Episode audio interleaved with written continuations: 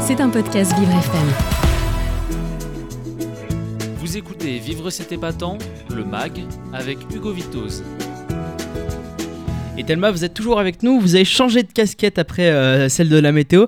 Place à votre histoire épatante et nous allons prendre un petit peu de hauteur avec euh, votre record du jour aujourd'hui. Et oui Hugo, aujourd'hui nous partons à la rencontre du Népalais Kamirita Sherpa qui vient de battre son propre record en réalisant l'ascension de l'Everest pour la 28e fois de sa carrière. Ce sportif est né en 1970 à Tam, un petit village de l'Himalaya, et a grandi entouré d'un père et d'un frère guide et habitué des expéditions. C'est donc tout naturellement que l'homme de 53 ans s'est également lancé dans l'alpinisme et qu'il a réalisé sa première ascension de l'Everest en 1994. Et cette première expérience lui a tellement plu qu'il ne s'est jamais arrêté. Exactement, puisqu'après cette première expédition réalisée à ses 24 ans, le Népalais n'a jamais cessé de voyager et a continué à gravir la plus grande montagne du monde, presque une fois par an.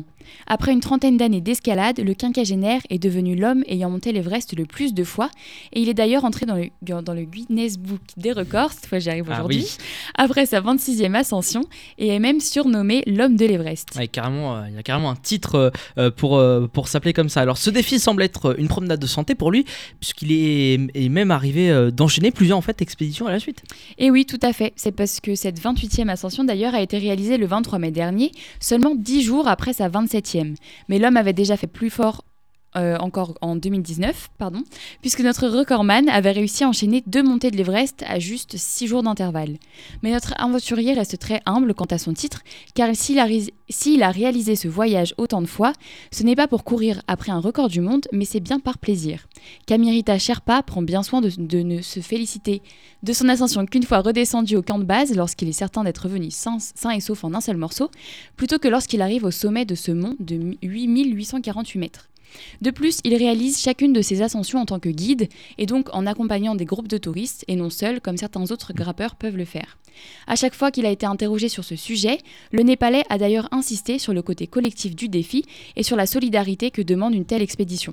Dans une aventure aussi dangereuse que de grimper en haut de l'Everest, le travail d'équipe est primordial et chacun doit pouvoir compter sur ses camarades. J'ai envie de surnommer euh, cette personne la machine, tellement il peut enchaîner euh, les montées de l'Everest. Alors Camille euh, Rita Sherpa tient aussi à ce que chacun comprenne que réaliser cette ascension n'est pas qu'un tour, euh, qu'un simple tour de force, mais qu'il s'agit aussi d'une épreuve de patience, d'humilité et surtout de persévérance, Thelma. Et oui, effectivement, parce que de- derrière de jolis records comme celui-ci peuvent se cacher d'autres chiffres qui font un petit peu moins plaisir à entendre, puisque cette saison, une dizaine de personnes sont déjà décédées après avoir essayé d'arriver au sommet de l'Everest. D'ailleurs, le Népal, qui compte 8 des 10 plus hauts sommets du monde, accueille chaque année des centaines de grimpeurs, et plus de 900 personnes étaient attendues cette année pour gravir ce mont, qui est un record pour ce site naturel. Notre homme, ayant passé sa vie à guider femmes et hommes du monde entier, a vu le tourisme changer et les arrivées se massifier. Il espère que, comme lui, de nombreuses personnes verront l'ascension de l'Everest non pas comme un record à battre, mais comme une manière de se faire plaisir et de réaliser un rêve. Il déclare Beaucoup de gens cherchent à battre des records, mais moi, c'est avec le temps que la montagne est devenue ma passion et qu'à force d'accompagner des clients, j'ai décroché ces records.